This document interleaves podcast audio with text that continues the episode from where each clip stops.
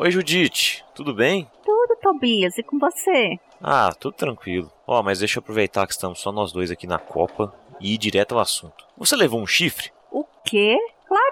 Tá doido? Não me entenda mal, mas é, é, que eu tive uma conversa com o Danilo sobre aquele dia que o chefe gritou com você, sabe? E assim, eu tava contra você no começo. Você deve saber da sua fama aqui na empresa, né? Mas depois dessa conversa, fiquei meio na dúvida e decidi vir conversar contigo. Ah, tá. E você achou que era uma boa ideia já ir me perguntando sobre chifre? Pois é, na minha cabeça parecia melhor. Mas desculpa, tá? Desculpa mesmo. E vem cá, assim, se, se não foi isso, por que, que seu desempenho é sempre tão ruim assim? Olha, se eu não soubesse que você era meio tonto, juraria que você tirou o dia para me sacanear. Que que é isso? Para começo de conversa, esse sistema de avaliação de desempenho aqui da empresa é uma porcaria. E além do mais, o Ernesto nunca estipulou metas claras para mim. Ele não me dá ferramentas nem os recursos necessários para cumprir o que ele pede. Ah, é? Nossa, nunca soube disso. Tá explicado então. Ó, oh, então, desculpa eu ter te julgado mal. Não, tranquilo. Tô acostumada com isso já. Agora, quanto ao Ernesto, eu não sei se eu te conto. Mas agora você vai ter que contar. Deixou curioso. O que, que tem ele? Fala aí. Você sabe por que, que ele me persegue assim? Porque eu descobri há um tempo atrás que o corno aqui é ele.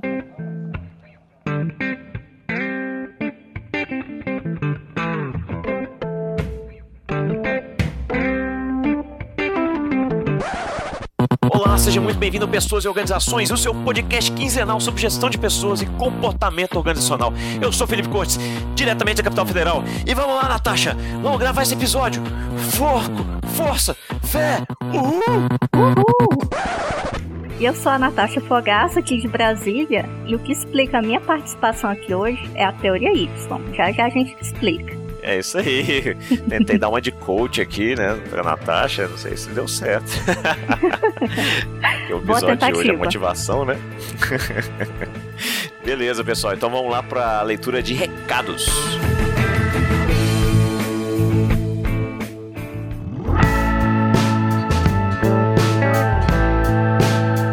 Natasha, por favor, queria que você fizesse as honras e informasse o pessoal que está ouvindo aí como eles podem falar conosco diretamente, entrar em contato com pessoas e organizações.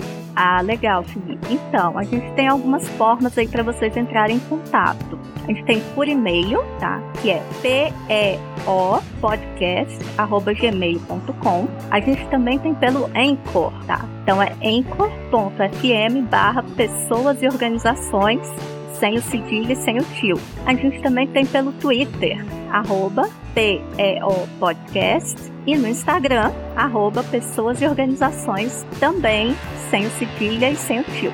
Isso aí, pessoal. Então vocês não vão deixar a gente aqui a ver navios, né? Vamos interagir, vamos falar conosco, dizer o que vocês acham do programa, o que, que a gente precisa melhorar, como a gente pode satisfazer vocês em termos de pauta, de conteúdo. Diga lá, em termos de formato também, por que não? Então estamos aqui à disposição para ouvi-los e sempre lemos todos os comentários que a gente tem aqui, porque também não são muitos até hoje. então a gente tenta ler todos aqui no programa e vocês terão seus minutinhos, segundinhos de fama. Por favor, mais comentários. É, inclusive, não só em texto, né, Natasha? A pessoa que quiser pode entrar lá no Anchor e mandar uma mensagem de voz. Olha que sensacional. E como ninguém enviou ainda uma mensagem de voz, aproveita para deixar a sua e seu primeiro aparecer aqui. Ah, olha aí, hein? Vamos fazer um ranking de quem mais manda mensagem pra gente e publicar aqui mensalmente depois, hein? Bom, e aí, pessoal, além de poder mandar mensagem e tudo mais, por favor, avalie a gente lá no Apple Podcasts ou no iTunes. Dê cinco estrelinhas para nós, porque a gente ganha visibilidade, a gente alcança nosso público-alvo, que são os pesquisadores e os gestores das organizações. Tá? Então, por favor, avalie-nos e nos ajude a fazer sucesso. Isso aí, Felipe. Então, bora lá pro conteúdo. No mundo em que estamos, não existe feitiço. Ninguém vai pegar na sua mão e dizer o que deve ser feito. Você sabe o que tem que ser feito. Agora me diz, e por que não faz? Natasha, como já é aí costume, né? Não vai faltar a pergunta surpresa do dia. Uhum. E aí, eu queria saber de você o seguinte: o que te motivou a estudar a pesquisar gestão de pessoas e comportamento organizacional? Olha, essa é uma boa pergunta e eu vou tentar ser sucinta, Felipe, porque é uma longa história aí por trás. Mas basicamente o que me motivou foi a minha experiência profissional, porque eu, eu iniciei a minha carreira em uma empresa de telecomunicações e eu trabalhava com a área financeira, não tinha o menor interesse por gestão de pessoas. E durante o meu período na empresa houve um processo de reestruturação e aí eu comecei a observar o comportamento das pessoas, como que o RH tratou essa situação e eu vi que algumas coisas ali precisavam ser melhoradas, né? Tinha muita coisa que prejudicava o desempenho das pessoas. Teve muita gente ali que estava desmotivada, desanimada, faltava esclarecimento. Então todo esse cenário me gerou alguns questionamentos que me fez repensar totalmente a minha forma de fazer gestão, de estudar administração. E aí foi quando eu me debrucei aí em gestão de pessoas, comportamento organizacional e acabei ingressando no mestrado e no doutorado por conta disso. Ah, tá. Então, diferentemente de algumas pessoas que começam a estudar e depois vão para a prática, você já começou logo o interesse na prática, né? Que é muito interessante. E para quem vai fazer pesquisa depois é legal porque já facilita ter insights, a entender melhor como aquela coisa de verdade se expressa na realidade, né? Exatamente. Foi uma experiência bem interessante. Né? Bom, pessoal, pela pergunta que vocês viram que eu fiz para Natasha, já fica claro aí que o tema de hoje, como vocês já leram até no título do episódio, com certeza é motivação. É algo polêmico, mas fundamental de se entender para quem deseja ser gestor ou para quem quer saber mais sobre comportamento organizacional especificamente. E aí não é qualquer motivação, a gente vai falar sobre a motivação em ambiente de trabalho, em ambiente de organizações, certo? Para deixar claro. E aí, o que motiva, né, também os pesquisadores a falarem sobre esse tema? Vocês devem ter aí conhecidos que gostam de coisas diferentes, que se comportam muito diferente um do outro e que tem preferências também muito distintas. E aí a boa parte disso, né, segundo a psicologia, é justamente por conta desse fenômeno, desse processo que se chama motivação. Eu vou pedir aí para então Natasha falar qual seria o conceito, apesar de ter vários, né, Natasha? Qual seria um dos conceitos que a gente poderia usar para motivação?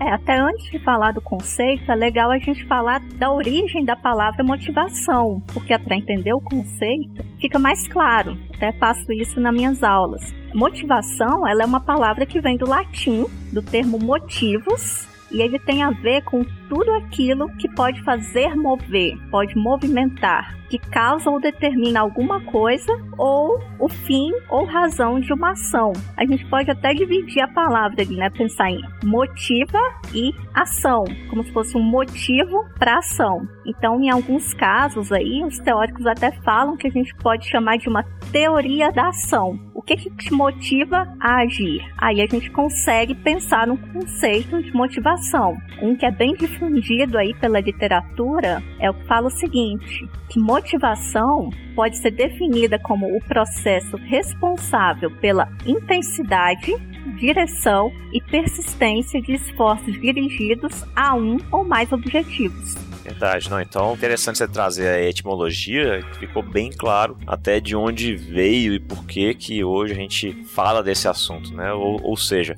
todo mundo sempre tentou entender por que os seres humanos agem da forma como agem é, em todos os contextos diferentes e especificamente depois dali do final do século XIX para cá, pós-revolução industrial, como e por que os indivíduos agem da forma que agem dentro de ambientes de trabalho. E aí isso se tornou um tema muito em voga e de grande importância e relevância para qualquer um que se debruce sobre gestão de pessoas e sobre comportamento humano nas organizações. Não tem como escapar de falar de motivação, tá? E não é motivação aquela brincadeira que eu fiz ali de vídeos motivacionais ou palestras motivacionais, tá? Tem a ver? Claro que tem, mas a gente vai ver que muito do que que gurus falam por aí é muito mito Aí a gente vai entender o que tem por trás da motivação em termos de ciência. Não, e até legal falar isso, né, do, como outras pessoas abordam a motivação, justamente por isso, né, porque é um termo em que a gente consegue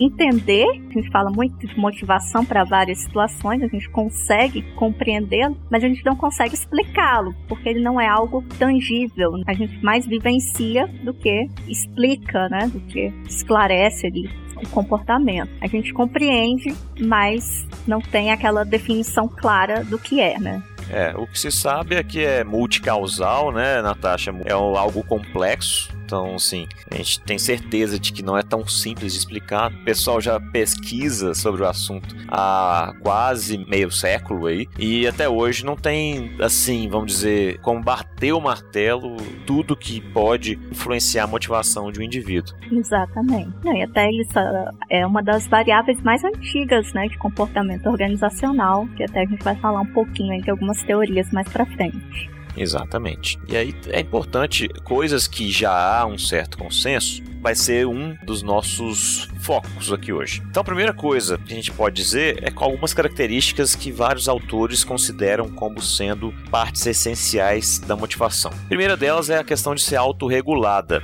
ou seja, o próprio indivíduo, por meio de processos ou biológicos ou cognitivos, né, processo da sua razão, ele se motiva ou não. Óbvio que vão ter características extrínsecas, né, externas a ele, que vão influenciar nessa autorregulação, é claro isso vai ter, tá? Mas é importante que fique muito cristalino para todo mundo aí que na verdade é um processo que vem de dentro do indivíduo. E além disso é algo persistente no tempo. Não quer dizer assim que ah, o indivíduo vai ficar motivado por um longo período de tempo. Não. Quer dizer que se inicia, como a gente vai ver daqui a pouco, e ela dura por um determinado período, tá? A cada ativação que a gente tem, daqui a pouco a gente vai falar um pouquinho disso. E algumas coisas você vai ter mais motivação do que para outras, a depender, óbvio, do que cada indivíduo aí vai ter de elementos que vão influenciar na sua motivação. E por fim, ela é ativada, né? Gravem essa palavrinha que ela é muito utilizada nas pesquisas de motivação, por um conjunto de necessidades, emoções, metas, valores, expectativas que o indivíduo guarda com ele e outras tantas mais que a gente vai conversar aqui ao longo do episódio de hoje.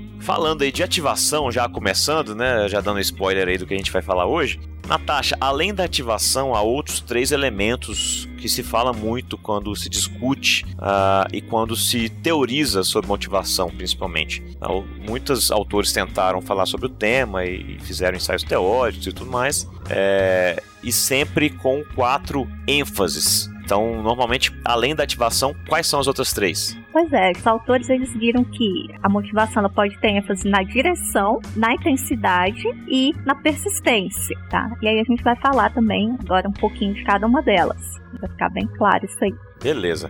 Conta um pouquinho pra gente aí sobre o que é essa tal de ativação. Pois é, quando você tem o foco na ativação, aquilo que ativa né, a motivação do indivíduo, o foco ele vai estar no estado inicial da pessoa. Então você tem que se perguntar como é ativada, como ocorre esse processo. É como se fosse qual que é o gatilho, né? Isso. Então a resposta ela pode ser intrínseca, algo que é interno ao indivíduo, ou pode ser algo externo, tá ocorrendo fora do indivíduo, que aí é uma resposta extrínseca.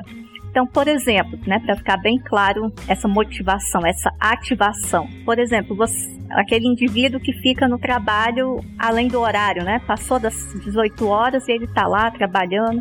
Hoje aconteceu muito comigo, hein? comigo também, né? Então, por que, que a gente fica além do horário de trabalho? Por exemplo, né, um motivo pode ser a expectativa de você ser bem avaliado pelo seu chefe. E aí isso é uma motivação extrínseca, é algo do ambiente da organização. Mas também a gente pode estar tá lá, querer ficar além do horário, porque a gente está fazendo uma tarefa e a gente precisa terminar, e aquela, aquela sensação de dever cumprido faz com que a gente fique ali até o final. Eu só saio daqui quando eu concluir a minha tarefa. Então, isso aí é uma motivação intrínseca, né? É algo particular do indivíduo. Ele quer concluir aquela tarefa. Então, essa é uma forma aí de ativar a motivação. É isso que é muito legal na motivação, que é assim, deixa claro que dentre os 7, quase 7 bilhões de habitantes aí do mundo, não tem como ter uma pessoa idêntica à outra, porque os processos internos que a gente tem, principalmente os processos aí psicológicos, né, a parte cognitiva de processamento e tudo mais, é diferente de um para o outro. Varia muito de, das experiências que você teve na vida, de o quanto que você teve de contato com outras pessoas, com conteúdos, vivências e tudo mais, e não tem a menor chance de eu e a Natasha, por exemplo, termos exatamente o mesmo motivo para trabalhar além do horário. É, então, a, por isso que a motivação é tão difícil também ao mesmo tempo de se estudar. Afinal de contas, cada um é um, é único e vai ter os seus próprios motivos, os valores que interferem muito nisso também, como a gente vai ver ao longo do episódio de hoje. Então, só no primeiro elemento aqui, na primeira ênfase, que é a ativação, já deixa claro é, esse exemplo que a gente deu. Temos duas hipóteses só para deixar claro o que é extrínseco e o que é intrínseco, mas poderia haver outros milhões de motivos para fazer com que alguém ficasse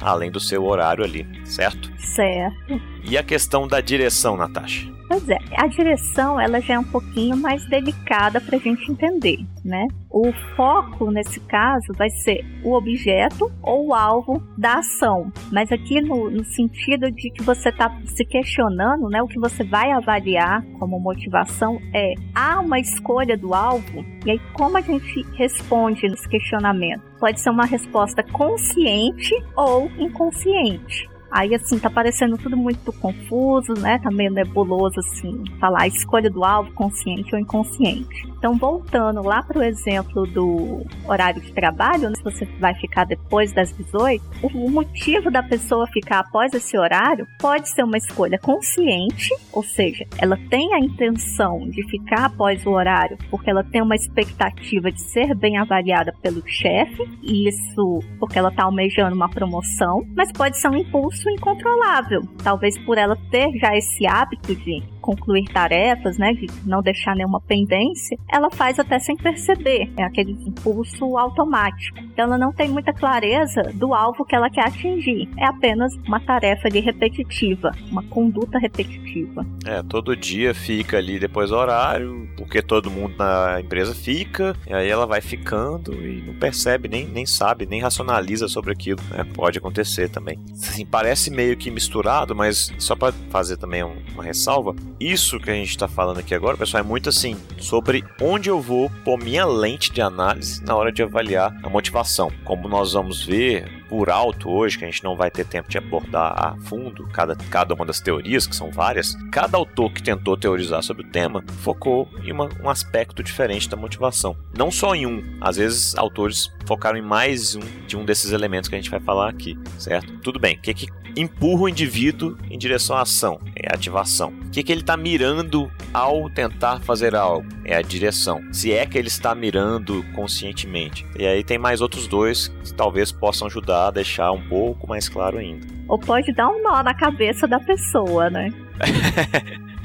Depois acho que acaba quando a gente falar de ênfase da intensidade na persistência, fica mais claro um pouquinho. E a intensidade, como é que funciona? Pois é, a intensidade, aí ela já tem o foco na variação da força que você despende na execução daquela ação. Então, o que você tem que avaliar nesse caso é onde está a força, onde você concentrou essa força. E aí o, o indivíduo ele pode ter essa resposta na carência. De repente ele está despendendo todo aquele esforço porque ele tem uma necessidade de alguma coisa, de ter um desejo, ele criou uma ligação afetiva com determinada coisa, ou é porque ele tem um objetivo, uma meta, né? Então é algo que ele quer alcançar. E aí sempre retomando aquele exemplo, né, de ficar depois do horário de trabalho, essa motivação de ficar após o horário pode ser porque a pessoa nunca foi promovida. Então ela tem essa necessidade, ela tem essa carência de ter uma promoção. Trabalha há 20 anos na empresa e nunca foi promovida. então essa necessidade de ser reconhecido, às vezes ele nem percebe que está se dedicando tanto para alcançar esse objetivo. Então ele está ali se esforçando em busca disso. Ou também não, ele pode estar realmente avaliando tudo que ele pode obter com a possível promoção que ele possa ter a partir do momento em que ele está se dedicando mais, ficando depois do horário de trabalho. Então ele está vendo lá que o salário dele vai aumentar, de repente ele vai ganhar alguns auxílios diferentes, participação nos lucros, e aí ele vendo tudo isso que ele pode obter, então ele vai se esforçar um pouquinho mais para conseguir todas essas novas recompensas aí. E aí, antes da gente falar da persistência, então, aí só para agregar essas três que a gente falou agora, ativação, direção e intensidade, para vocês entenderem até um, um pouco melhor e também para verem que não são excludentes, tá? Até se você avaliar, por exemplo, a ativação pode ter sido a questão, ah, queria que meu chefe me visse contra os olhos, me reconhecesse, tal, tal, tal. Isso pode ter sido ativação, o que iniciou o movimento ali. Por que que esse movimento foi iniciado também? Porque havia um desejo, por exemplo, de uma promoção. Então ela agiu conscientemente para que o chefe a avaliasse bem, visando uma promoção. Tá? Então aí a gente já tem a ativação e a direção. E a intensidade dela estava, né, a força, numa carência de ser promovida, porque ela já estava ali há muito tempo, desempenhando as mesmas atividades. Todo mundo que entrou na mesma época que ela já tinha sido promovida, e aí ela se sentia mal com isso. Então, ó, juntando as três coisas, você tem um cenário aí que levou a pessoa né, a consistentemente ficar além do seu horário, uma vez que ela julgava que isso faria que ela tivesse o resultado desejado. Então, se você juntar os três, não são excludentes, na verdade são complementares, beleza? E o último, que é a persistência, vem realmente é um outro foco que normalmente tenta compreender o fenômeno da motivação, justamente articulando esses outros três. Por isso que eu falei pra gente deixar ele por último, porque é justamente o seguinte: como eu mantenho aquilo tudo que foi falado, ou como eu mantenho o que ativou, né? O que que faz com que essa ação permaneça no tempo? Porque afinal de contas, não é porque ela ficou na segunda-feira à noite ali umas duas horinhas, né? Se o chefe realmente valoriza isso, se a organização valoriza isso, né? Bem lembrando aqui também que se ela está trabalhando a mais, viu, gente? Ou tem que pagar hora extra,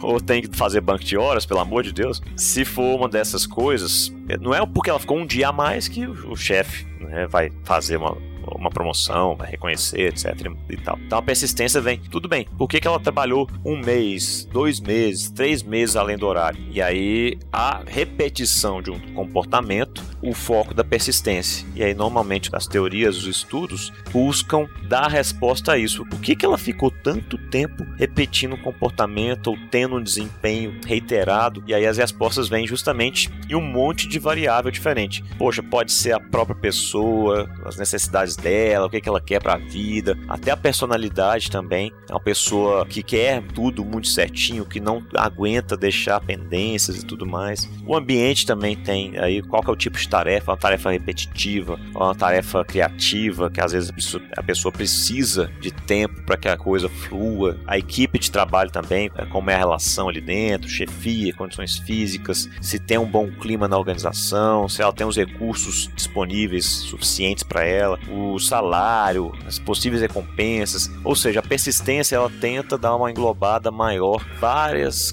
questõezinhas que poderiam influenciar a manutenção de um determinado comportamento, tá? que é a, a da ação em si. E aí, Natasha, voltando lá, por exemplo, o que a gente poderia falar para o pessoal? É, então assim, retomando daquele caso do indivíduo ali, vamos pensar o seguinte, hipoteticamente falando aí.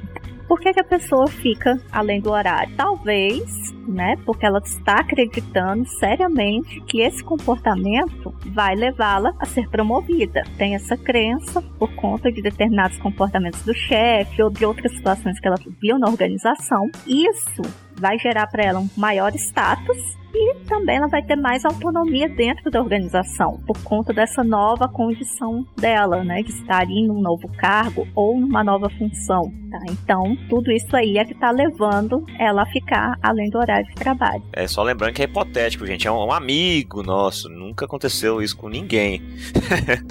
ninguém aqui nunca ficou. Se bem que eu já me entreguei, né? Falei mais cedo. Não, vamos falar como tem num, num seriado aí muito famoso, né? Hipoteticamente falando. É só uma possibilidade. ninguém nunca, ó, ninguém nunca passou por isso aqui, tá? Qualquer semelhança é mera coincidência, né? Mera coincidência. Inclusive, a Judite ali e o Tobias não tem gente daquele jeito dentro das organizações.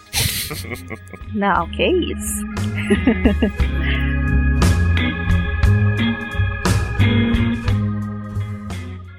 Por que você está parado no mesmo lugar? O que você está esperando? Um milagre! Seja o milagre!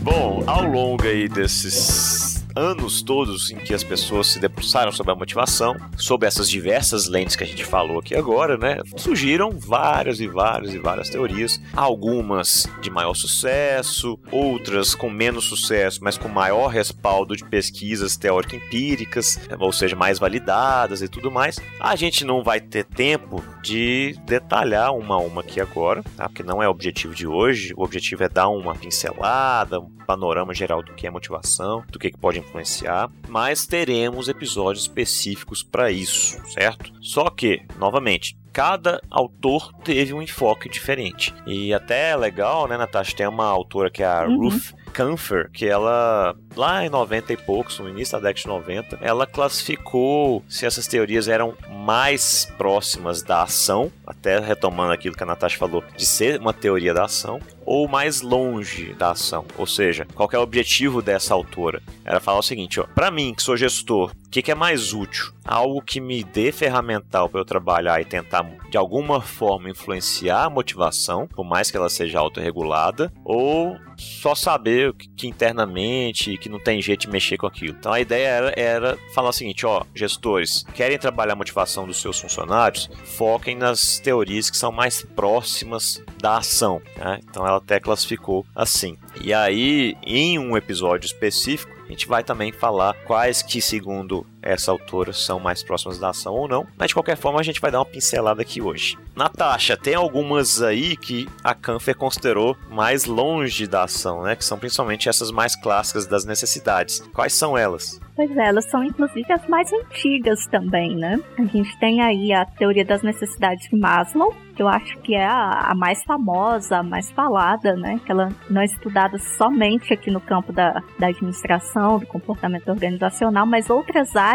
também utilizam bastante essa teoria. Tem a teoria das necessidades do Aldefer, que também ela é conhecida pela sigla ERC. Existência, realização e crescimento. Isso. E tem a teoria da necessidade de realização do Matt Leland. É poder, afiliação e realização. Isso todas elas, essas três, né, focam justamente nas necessidades. Então elas focam basicamente naquilo que o indivíduo está desejando ou uma determinada carência que ele tenha. Então, à medida que ele vai suprindo essas carências, ele vai mudando de nível, vai se realizando, se motivando conforme ele vai suprindo essas necessidades aí. Então esses três, por exemplo, eles tinham a ênfase na intensidade, né, que era justamente a, as necessidades, carências, né? Isso. Depois a gente teve aí uma tentativa de mudar um pouquinho até por conta do Maslow, que tinha uma hierarquia, como você bem falou, nas necessidades, que foi do Herzberg, né? Para falar também que havia uma discussão muito grande, por exemplo, se remuneração era motivacional ou se não era. É, tinha autor que falava que sim, tinha autor que falava que não. Aí o Herzberg veio e falou: não, remuneração não motiva, mas ela pode desmotivar. É, aí ele vem com a teoria bifatorial, a teoria dos dois fatores, aí ele já muda o foco das necessidades e passa a focar em fatores intrínsecos ou extrínsecos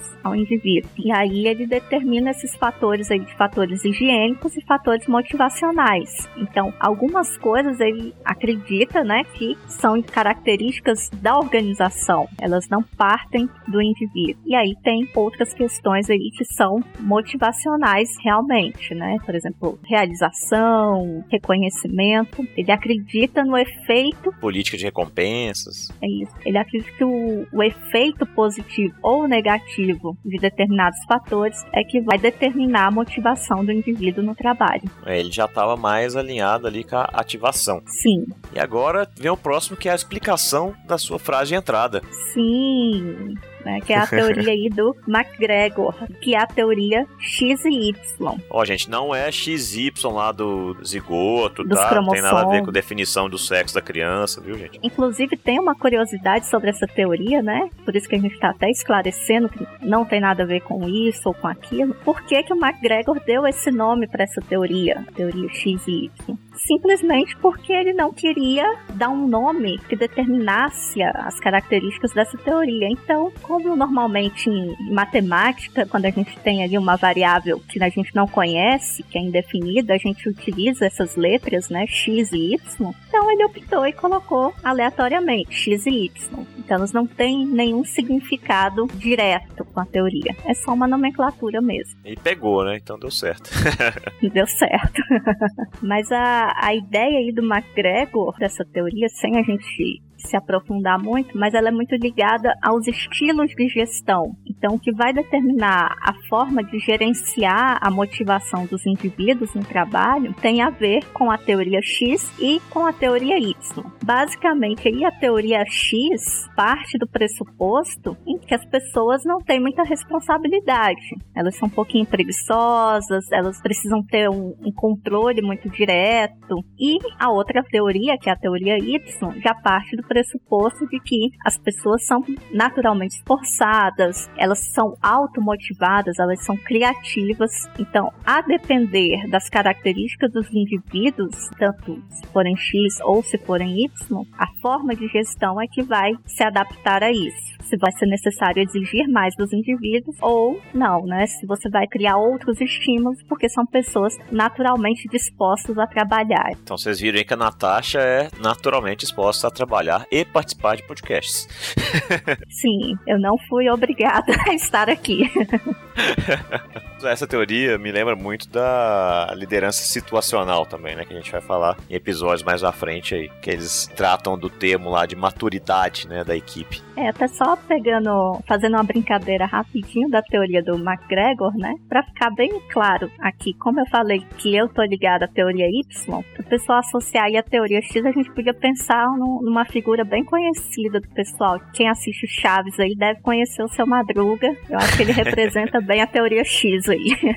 Boa, é bem lembrado. É o Madruga, hein? Bom, próxima é a expectância de Vroom, teoria da ou teoria das expectativas, como alguns chamam também, que vai trabalhar muito do que a gente falou ali atrás sobre aquela questão de pessoa ver um ganho potencial ao agir de determinada forma e associar aquilo com um valor intrínseco para ela e também pensar que há uma chance real de associar uma ação a um resultado. É, então trabalha os conceitos de instrumentalidade, valência e expectativas. Certo? Também não dá para a gente entrar, mas é uma das teorias que Canfer fala como intermediárias em termos de proximidade da ação, de levar o indivíduo à ação, certo? certo. E a próxima, Natasha? A próxima, ela é de Locke Latam, né, que é a estabelecimento de metas. Como o próprio nome da teoria está dizendo, o foco é justamente nas metas. Aí ela tem a ver com aquela ênfase que a gente falou lá no começo da direção. Então é uma teoria em que o foco está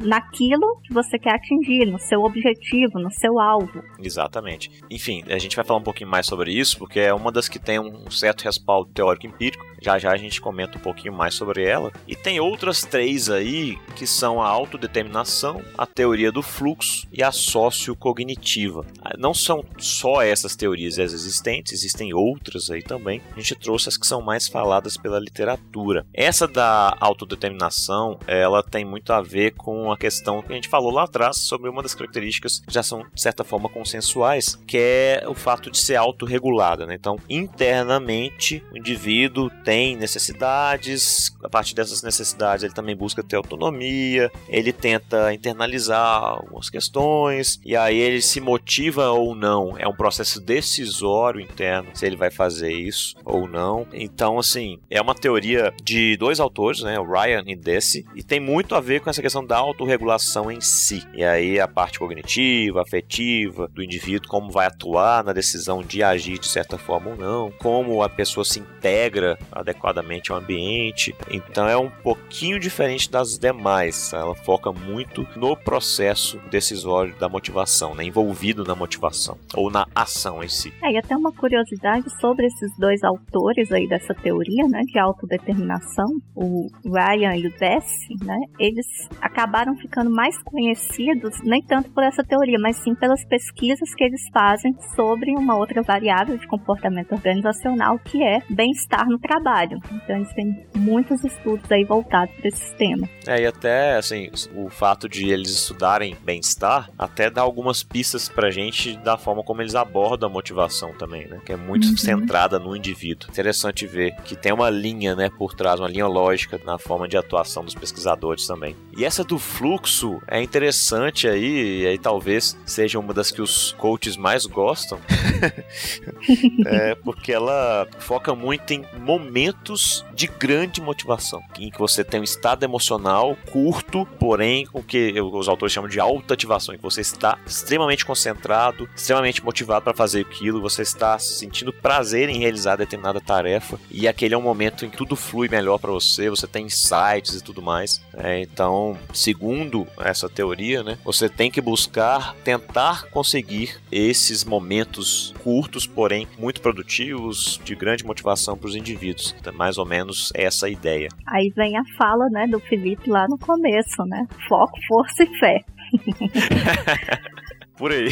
Por aí. Bom, neste momento estamos em fluxo aqui no Pessoas e Organizações. Sim. E essa última aí, sociocognitiva, aquela do Bandura, Natasha? Pois é, a sociocognitiva, ela abrange essas questões ambientais aí, como que você processa, como é que o indivíduo responde a esses estímulos do ambiente. Então, ele tem a questão de você, como você percebe sua autoeficácia, o controle do ambiente. Então, ela acaba né, abrangendo diversos aspectos aí que outras teorias já haviam falando. Né? Foca muito nos processos interativos, né, com as demais pessoas. E, e esse conceito de autoeficácia é bem interessante e é uma variável importante em outros estudos organizacionais e de comportamento organizacional também. E o que, que significa isso, pessoal? É, é você se sentir capaz de fazer determinada coisa com sucesso. Então, vamos supor, se você vincular as metas ali atrás, o cara te dá uma meta irreal. Você fala, poxa, isso aqui tá muito além das minhas capacidades, eu não vou conseguir isso aqui nunca. Às vezes até você conseguiria, mas você acha que não consegue. Isso é a percepção de autoeficácia. Ou até ao contrário, tem gente que é super confiante, né, e tem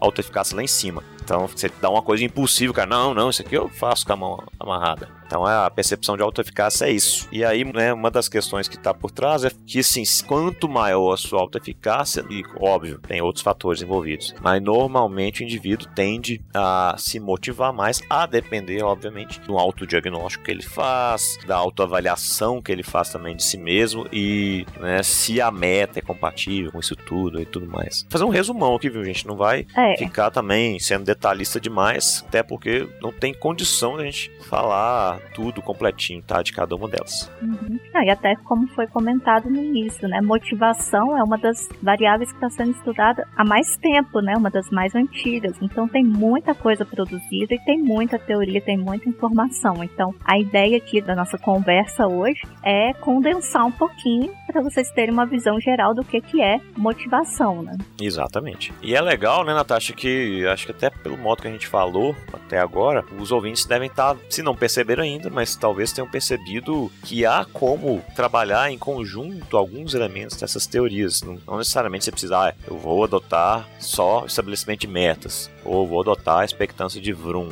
Não, inclusive essas duas trabalham muito bem em conjunto se você adotar em termos de gestão, né? Você pode pegar elementos e montar uma política interna lá de gestão de pessoas que favoreça tanto a questão da valência e instrumentalidade quanto das metas, que casam muito bem um com o outro, inclusive. Ou pode recorrer a alguma daquelas teorias ligadas a necessidades e carências e observar qual é o perfil dos indivíduos naquela organização, também aliar aí com algumas outras formas de motivar relacionando com as teorias que a gente comentou, né? Exatamente. E inclusive algumas pesquisas mais recentes, essas que a gente falou são teorias já de mais tempo um pouco, que já vêm sendo testadas também por outras pesquisas. Agora, mais recentemente, um pouco, assim, é questão de, da última década, últimos 15 anos no máximo, tem se falado também muito em como as emoções interferem na questão da motivação, a própria cultura organizacional, né, os valores mais predominantes ali dentro da organização. Uma outra que é bem interessante, que até tem a ver com uma das críticas que se faz às teorias lá das necessidades, a questão da cultura nacional. Então,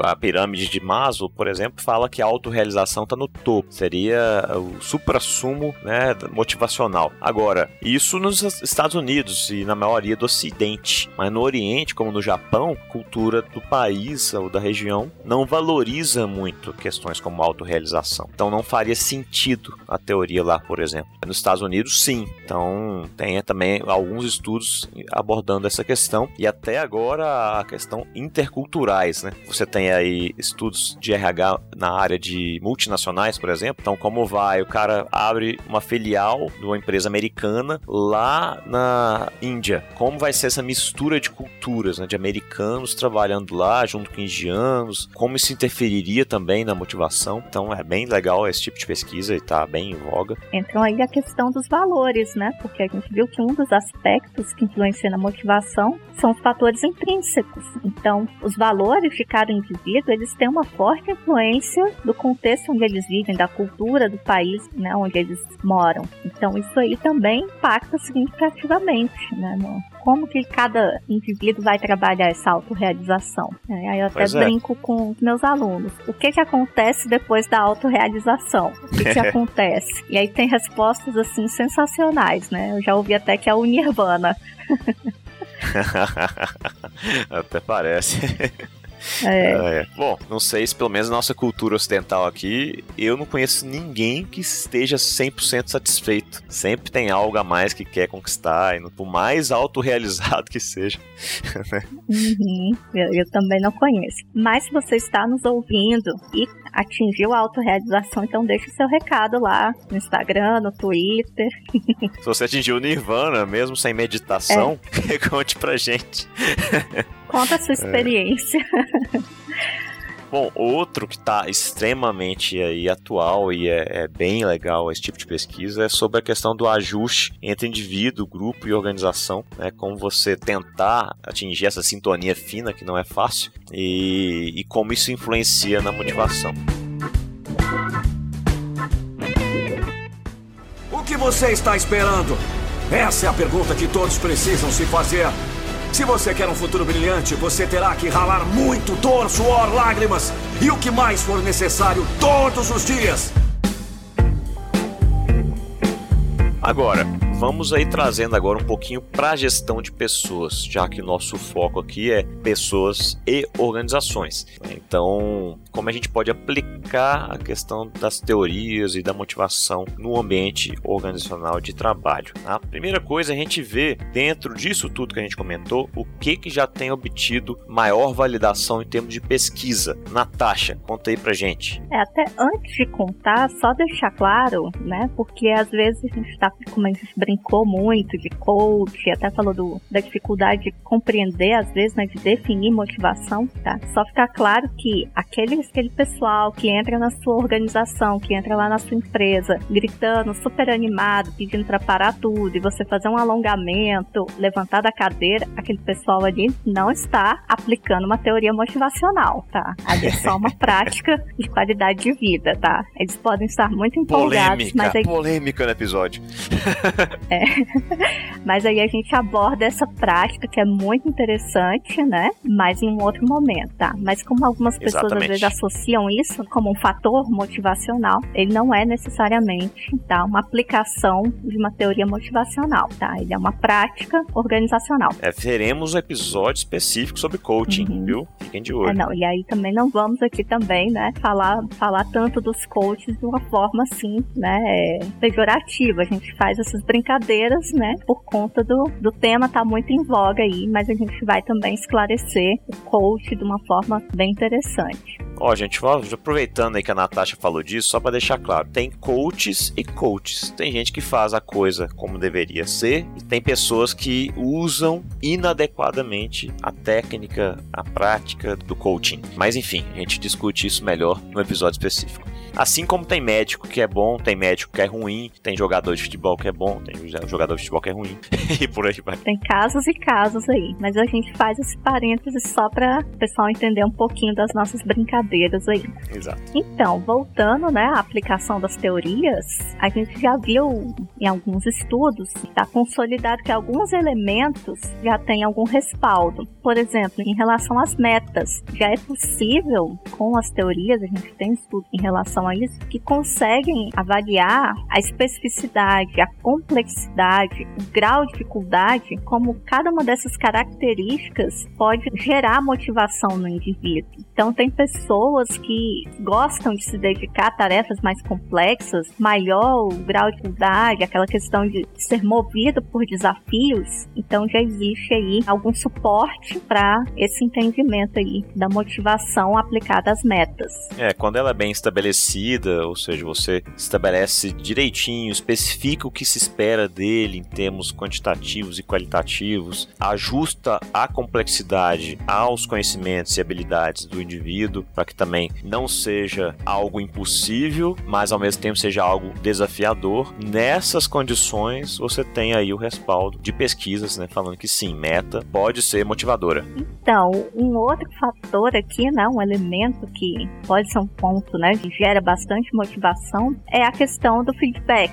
Isso é, é algo que a gente até fala muito quando está falando em gestão de pessoas, às vezes é até cansativo falar da importância do feedback, mas ele é importante bastante. Quando o gestor ele faz o uso adequado dessa ferramenta, né, de sentar com o indivíduo, esclarecer como ele desempenhou aquela atividade, como o Felipe falou anteriormente, o que, que era esperado e o que, que ele efetivamente atingiu, o que, que é preciso mudar para que ele possa fazer melhor aquela tarefa, isso aí é um, um forte fator motivacional, porque justamente você sabe o que é esperado de você, você conseguiu visualizar aquilo que você atingiu, então fica muito mais mais fácil trilhar um novo caminho de como você desenvolver essa tarefa de uma forma mais efetiva. E é interessante, Natasha, alguns autores falam que existem dois tipos principais de feedback, né? o de resultados e o de processo. De resultados foca nisso, ah, você cumpriu ou não cumpriu a meta, o que é bom também tá? Desde que as metas tenham sido bem estipuladas. Agora, o que tem mais respaldo é o de processo, que é aquele focado assim, ó, como vamos mudar o seu comportamento, é, melhorar o seu desempenho daqui em diante. O que, que a gente pode estabelecer né, para a próxima etapa avaliativa. Né? Esse tem mais respaldo ainda em termos de motivação. E aí vale dizer também uma questão que é interessante, que o feedback, quando mal feito, ele pode atrapalhar a motivação, tá? Então, ele é uma faca de dois gumes. Se se não for bem utilizado, pode prejudicar uh, o desempenho da sua equipe. Aí tem um outro ponto, né, também, que já tem aí um, um respaldo da literatura, que é o ajuste do indivíduo com o ambiente. Fazer essa análise aí de como o indivíduo está adequado àquele ambiente, né, a relação da pessoa com a organização. Então, é aquela questão que a gente falou anteriormente, de valores, de cultura, né, como essas necessidades do indivíduo, como as carências do indivíduo são supridas pela organização. Qual é o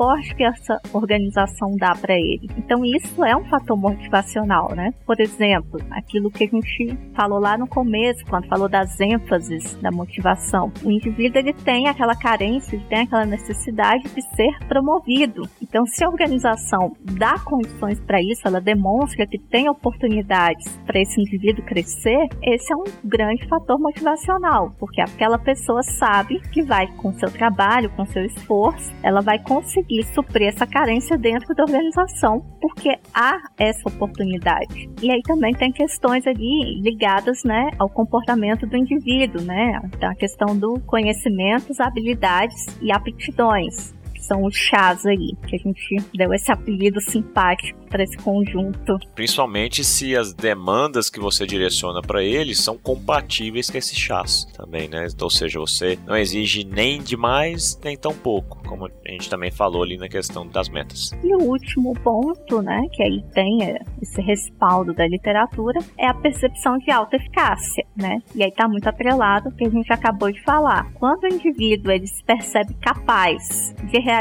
uma tarefa da forma adequada, isso é um fator motivacional. Quando ele sabe que ele tem as habilidades para desenvolvê-la, né? Quando ele sabe que foi alocado numa função que realmente está ligada àquilo que ele sabe fazer. Então, quando ele consegue perceber que ele realizou aquela tarefa, que ele deu conta do recado, isso aí já o motiva para outras atividades, para outras tarefas, porque ele sabe e ele é capaz. Show! Isso aí que a gente acabou de falar, que a Natasha descreveu com muita propriedade, tem a ver com as pesquisas científicas, tá? Agora tem aí, até a título de curiosidade também para quem está ouvindo, e para pegar outro lado da moeda, tem pesquisas de mercado, uma, uma bem interessante que foi feita pela Cato, é uma empresa de consultoria, sobre fatores motivacionais no trabalho, foi em 2012, contou com 46 mil respondentes, apesar de não ser científica, tá? É importante a gente levar em consideração também, porque olha esse tamanho de amostra que eles conseguiram aí, né?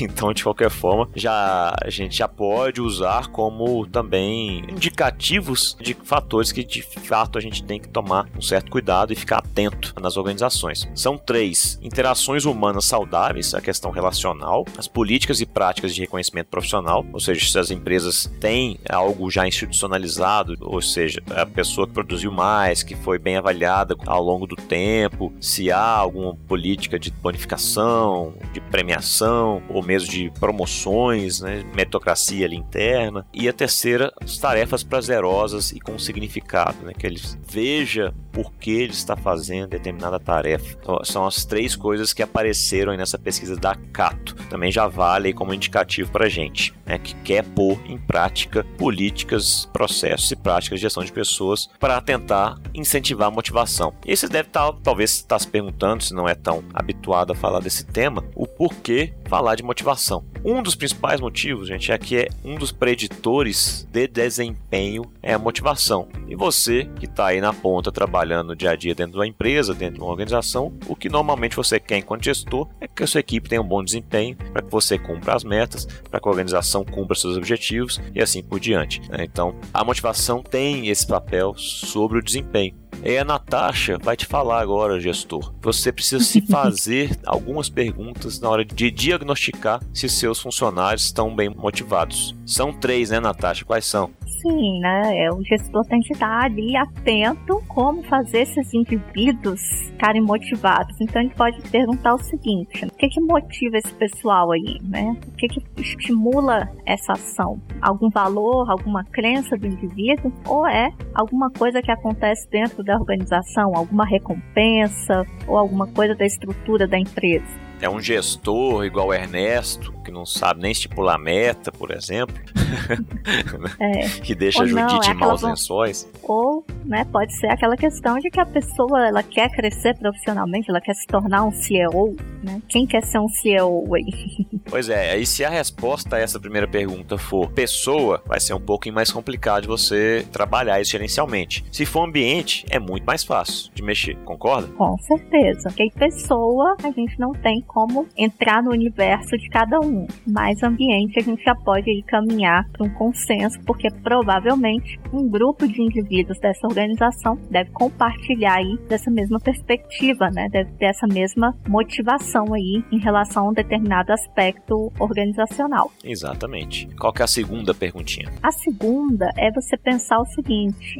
existe uma meta que está claramente estabelecida e essa meta ela é compartilhada isso aí pode orientar a ação, e aí volta aquilo que nós falamos anteriormente. É deixar bem claro o que, que deve ser atingido com aquela tarefa, qual é o objetivo daquela atividade. Então, se isso estiver bem claro para todos e for de conhecimento geral, aí é possível a gente ter uma motivação, porque né, está bem direcionado, está bem orientado. Exatamente. E do modo contrário, né? Se não estiver claro, se não estiver, não for de entendimento de todos, aí já fica complicado desenvolver qualquer atividade aí. Vai precisar rever o planejamento, a forma de gestão de desempenho, se houver, né? E o último, a última pergunta, né, o último questionamento que o gestor deve se fazer é onde está a força da ativação? Seriam as necessidades pessoais ou a meta ser alcançada. Então, esse último questionamento ele tem muito a ver ali com as respostas que ele vai obter das duas questões anteriores.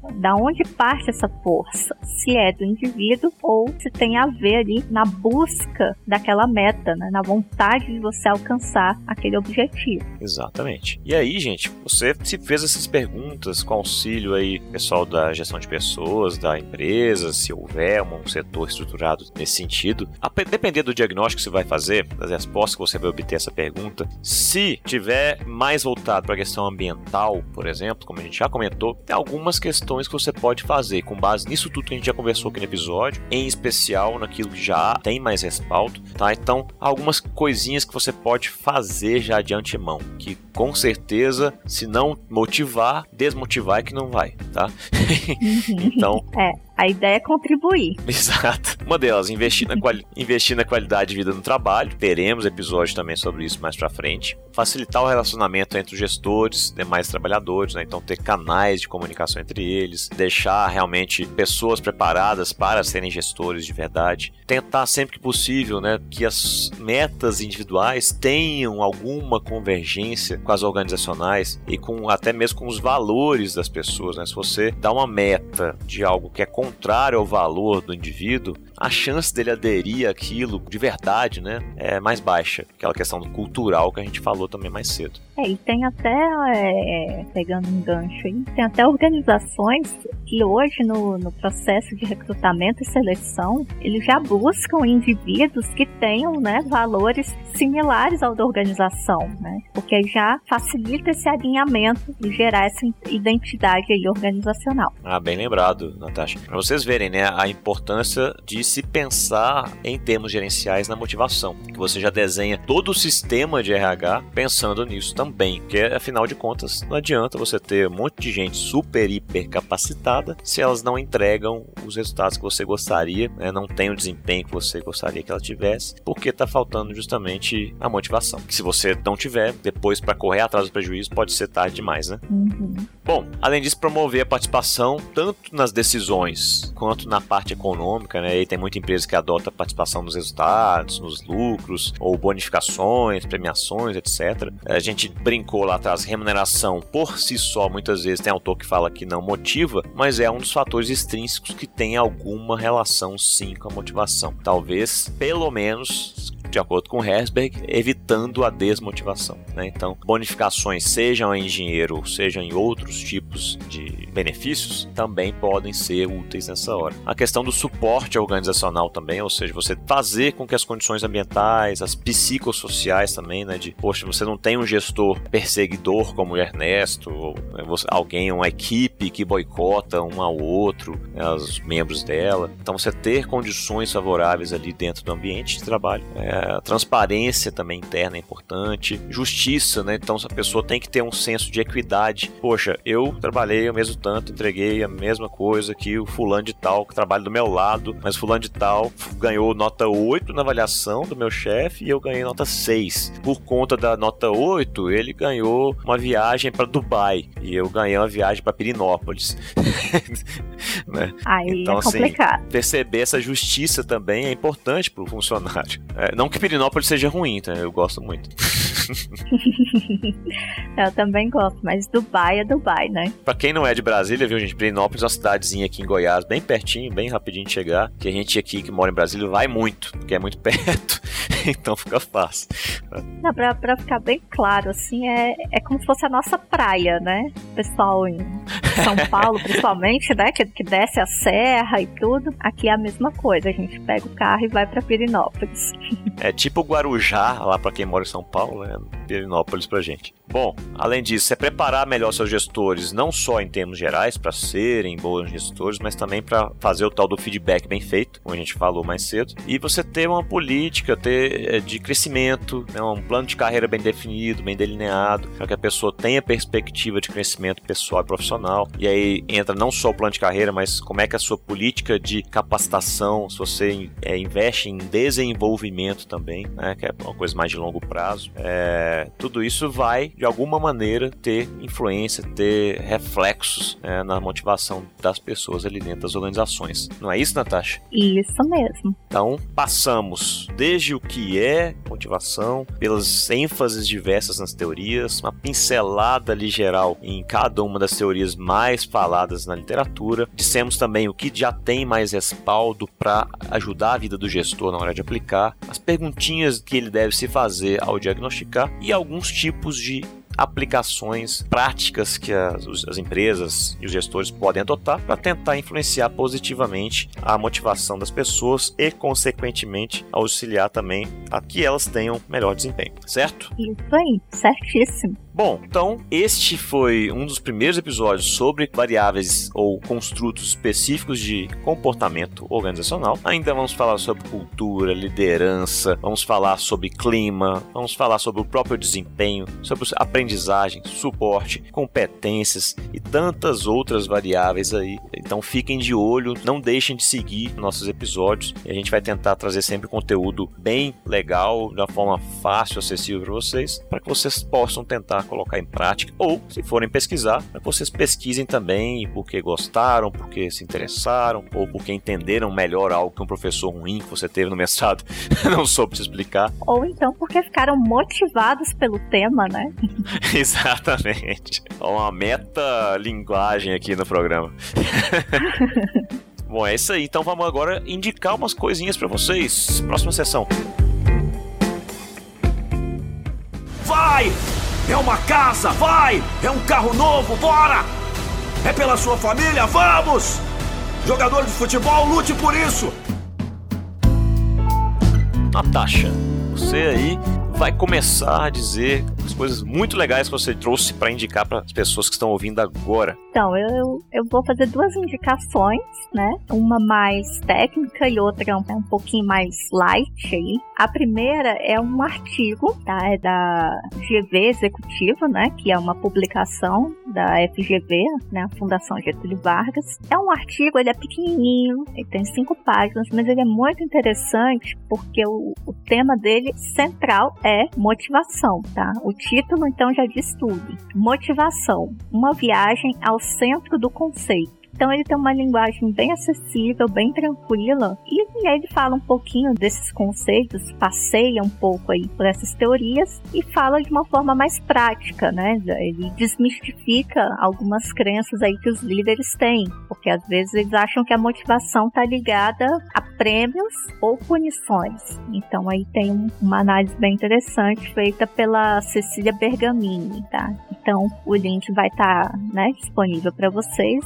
tá lá no post do episódio e vale a pena essa leitura aí que é bem tranquila, mas bem esclarecedora. Ah, isso foi legal você ter falado disso, porque ao longo também das teorias de motivação, faltou a gente falar um pouquinho sobre isso, teve influência, os estudos tiveram influência das de duas escolas da psicologia, que são o behaviorismo e o cognitivismo. Então, algumas teorias de motivação enfocam muito na questão do condicionamento, né, no reforço. Pessoas agem como agem porque tiveram reforço, seja positivo ou negativo ao longo do tempo. Depois a gente também pode fazer um episódio só sobre condicionamento. Já outros não, que o processo decisório por trás da motivação é muito mais importante, ou seja, como as pessoas articulam internamente por meio de seus processos psicológicos, que aí já é escola cognitivista. Então também, né, para vocês verem aí que hoje, até hoje, na prática, como o próprio artigo expõe, a maioria dos chefes só pensam nisso. Ah, recompensa e punição. É assim que eu motivo ou que eu puno alguém que não está motivado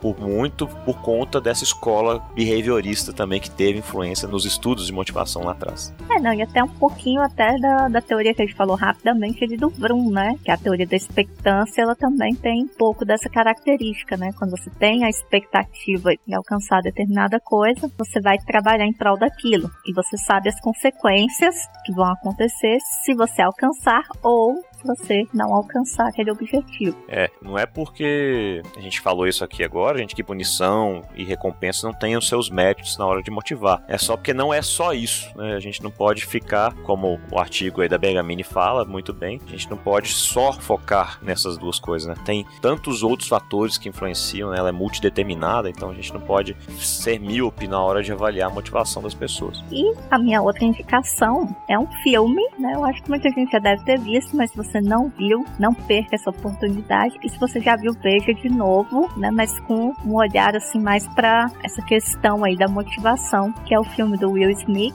A Procura da Felicidade. É um filme Excelente muito filme. bacana. E aí a gente, até quando eu brinquei lá na, na teoria X e Y, a gente falou que o, a teoria X poderia ser o seu Madruga, a gente pode pensar que a teoria Y se aplica ali ao personagem do Will Smith no filme. Eu chorei nesse filme aí, cara.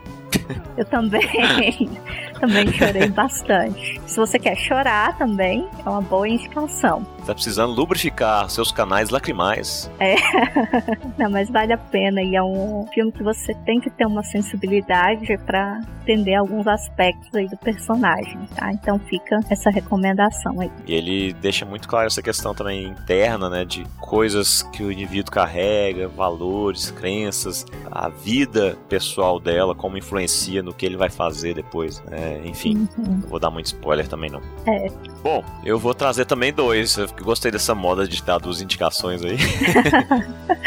É porque hoje também nós estamos em dois, né? Então vamos multiplicar tempo, aí né? as indicações. É verdade. O primeiro, pessoal, é um vídeo muito legal. Eu- O pessoal devia até me pagar lá desse canal do YouTube, sabe?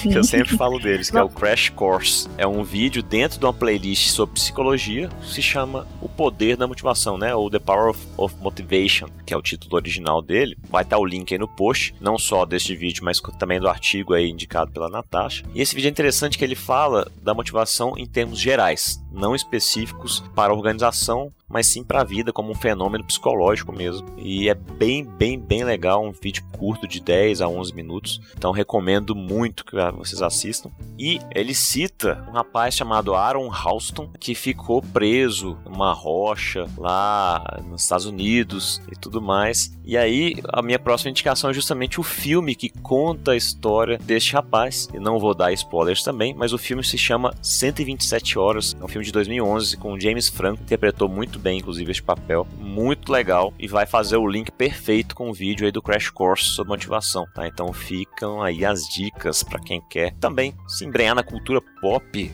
né? Porque cultura pop é um espelho da ciência. então tá aí. É, não, é como um termo que eu vi recentemente aí, né? Que é o pop management. É, Ó, administração pop aí. exatamente.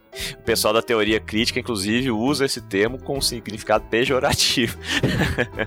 É, não, aqui a gente tá pra incentivar a cultura, tá? Exatamente. É um pop management no bom sentido, viu, gente? É gestão pop. Gostei desse aí. Uhum. E o filme 127 horas é muito bom. Eu também já, já assisti. Não vou dar spoiler, mas adorei essa recomendação aí do Felipe. Pois é, fica a dica aí que é bem legal. Vocês vão ver o que é que é motivação de verdade.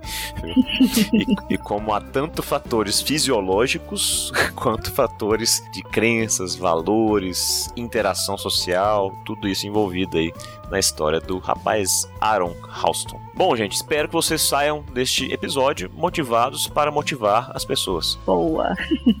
Então é isso aí, Natasha. Obrigado pela participação também mais uma vez aqui com a gente. Você já é da equipe definitiva, já não tem mais saída. Obrigadão pela participação aí, foi excelente. Pode falar tchau pro pessoal, fica à vontade. Não, eu agora tô feliz, né? Porque eu não participo só dos episódios especiais, né? Agora eu tô em outros episódios também. Então eu fiquei muito motivada com essa minha participação hoje. e eu espero aí aparecer em outros episódios do, do Pessoas e Organizações. De repente aí dando novamente voz a Judite. É, quem sabe, hein? Revelando os talentos teatrais da Natasha. Não é? Nem eu sabia que eles existiam. Mas foi muito bom participar. E obrigada aí, Felipe, mais uma vez pelo convite. Obrigado você, pessoal de casa. Muito obrigado pela audiência. Até o próximo episódio. Não direi o assunto aqui agora do próximo, que é segredo. Grande abraço. Tchau, tchau. Tchau.